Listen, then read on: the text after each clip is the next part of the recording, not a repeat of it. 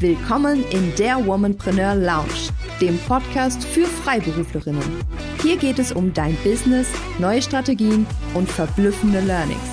Deine Gastgeberin Doris Reimann kennt als Steuerberaterin und Mentorin die Herausforderungen von selbstständigen Akademikerinnen sehr genau. Let's Talk Leadership.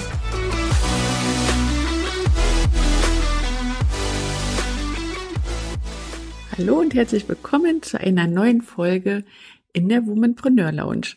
Und als aufmerksame Zuhörerin wirst du wahrscheinlich gemerkt haben, dass ich letzten Freitag ausgesetzt habe.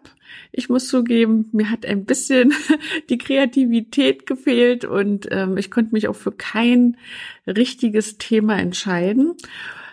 Ich hatte aber einen Termin mit einer Kundin und da haben wir mal gemeinsam gebrainstormt, also ich für sie oder mit ihr und sie aber auch im Gegensatz ähm, dazu mit mir, welche Themen wir ähm, ja in, in nächster Zeit so besprechen wollen und was so vielleicht auch von Interesse ist. Und ähm, da kam halt raus, dass sie sich noch mehr ja, so ein bisschen behind the scenes, ein bisschen privatere Sachen, äh, bisschen mehr Persönlichkeit wünscht. Und dann dachte ich, ja, das ist doch ein guter Ansatzpunkt, das mache ich. Und außerdem probiere ich äh, es auch mal wieder heute ein bisschen freier zu sprechen, also ohne großartig mir die Folge von den Inhalten überlegt zu haben und einfach mal so drauf loszuquatschen, was mir so einfällt ja, ich bin mal gespannt, wie dir das gefällt. Ähm, ist jetzt definitiv mal ein bisschen anders als die äh, letzten Folgen, die du dir von mir so angehört hast. Das Thema heute ist du versus sie. Und zwar geht es hier genau um die Ansprache äh, auf ähm, Social Media, im Marketing, mit deinen Kunden, im Unternehmen, also im Grundsatz überall. Wie sprichst du nach außen? Sprichst du die Leute mit du an oder mit sie?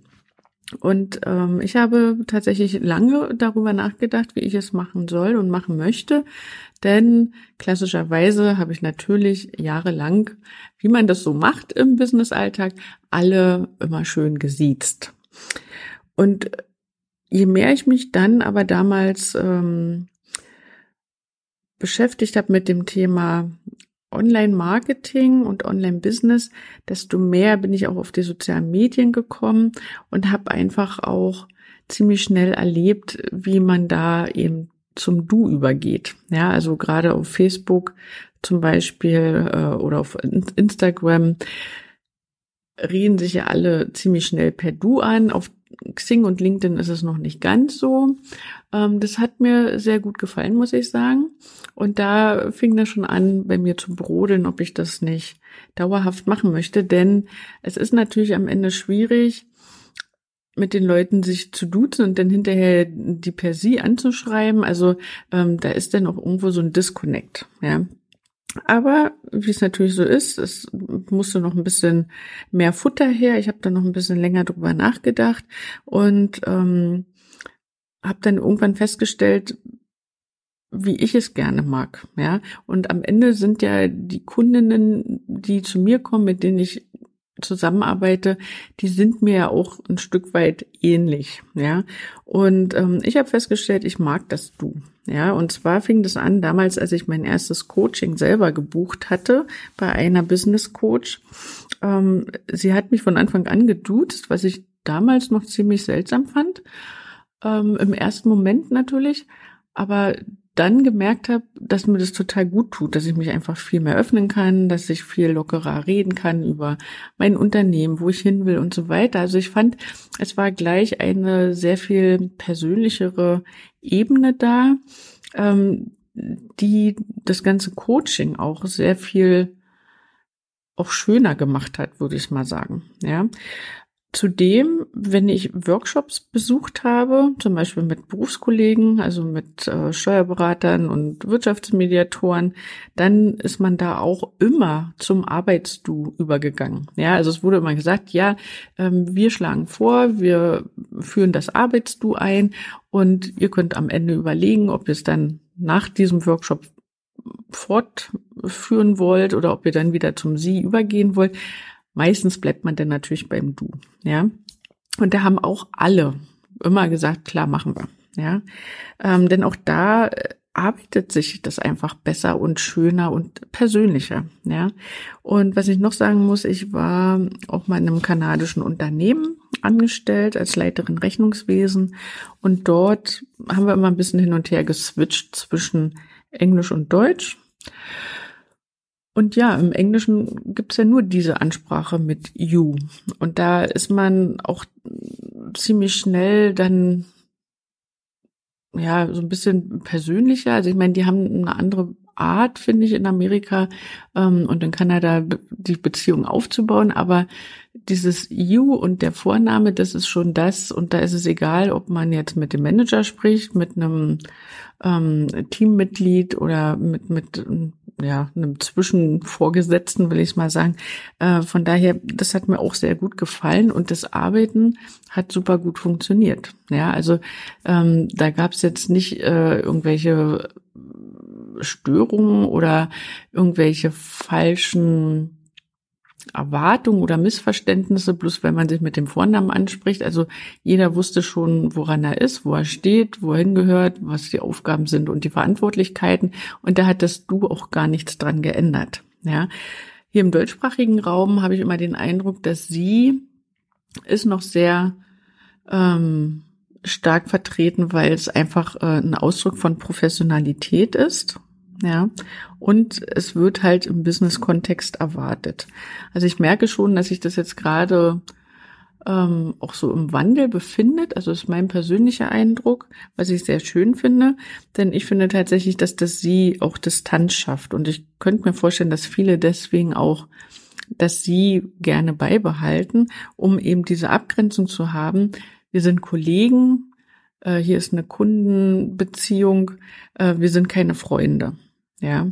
Oder auch, ähm, dass es einfacher ist, mit dem sie Grenzen zu setzen. Ja, so nach dem Motto, wenn man unter Kollegen äh, spricht, kannst du schnell mal XYZ für mich machen. Ja, ähm, wo man sich das vielleicht bei jemandem, den man sieht, noch ein bisschen eher überlegt, ob man äh, den jetzt fragt, ob er die Aufgabe übernehmen kann, mal ebenso. Ne?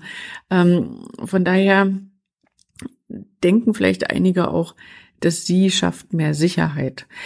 Ähm, wie gesagt, ich habe lange überlegt, wie ich es machen will. Ich bin dann irgendwann dazu übergegangen, dass ich sowohl auf meiner Webseite als auch in meinem Newsletter immer das Du gewählt habe, weil ich finde es einfach, wie gesagt, auch aus eigener Erfahrung sehr viel persönlicher und ich finde, es tut der Professionalität und dem, wie ich mit meinen Kunden zusammenarbeite und was ich ihnen zu bieten habe, überhaupt gar keinen Abbruch. Im Gegenteil, meine Kundinnen mögen das alle sehr, ja.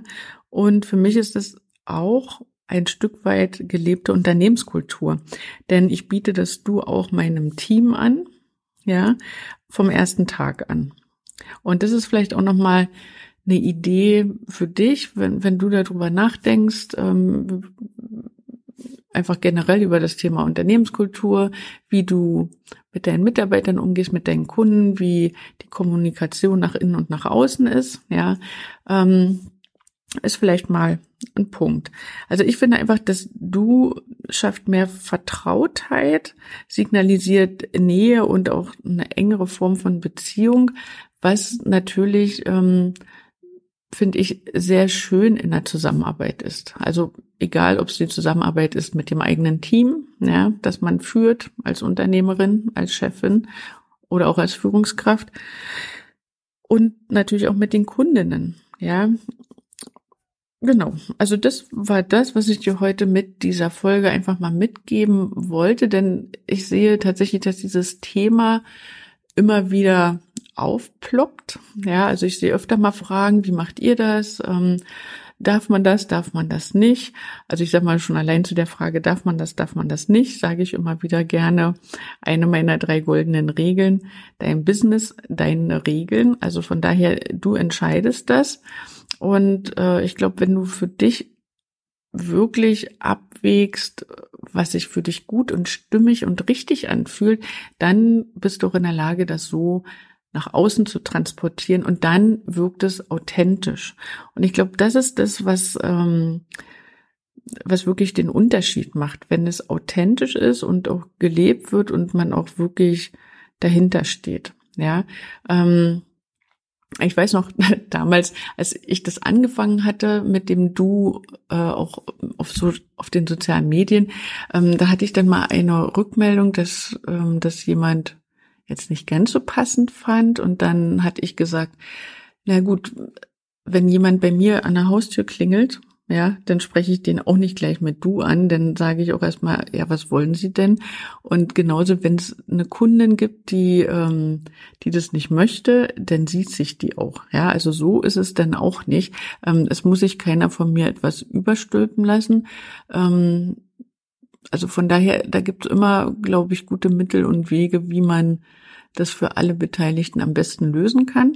Ich finde nur, man sollte sich da einmal drüber Gedanken machen und dann das einfach auch für sich so umsetzen und machen, egal was andere machen, egal ob das in deiner Branche üblich ist, ob das ähm, ja XYZ so macht oder nicht so macht. Ich will dich dazu ermutigen, mach das einfach, wie es sich für dich gut und richtig anfühlt. Ja, das war das waren meine Gedanken und mein Input und meine Empfehlung für dich. Und ich würde mich freuen, von dir zu hören, wie du das machst oder ob du auch noch an dem Thema hängst und noch so in der Entscheidungsfindung bist. Und natürlich auch, vielleicht hat es dir geholfen, was ich dir hier gesagt habe. Dann lass es mich gerne wissen. Wir hören uns in der nächsten Woche wieder. Tschüss.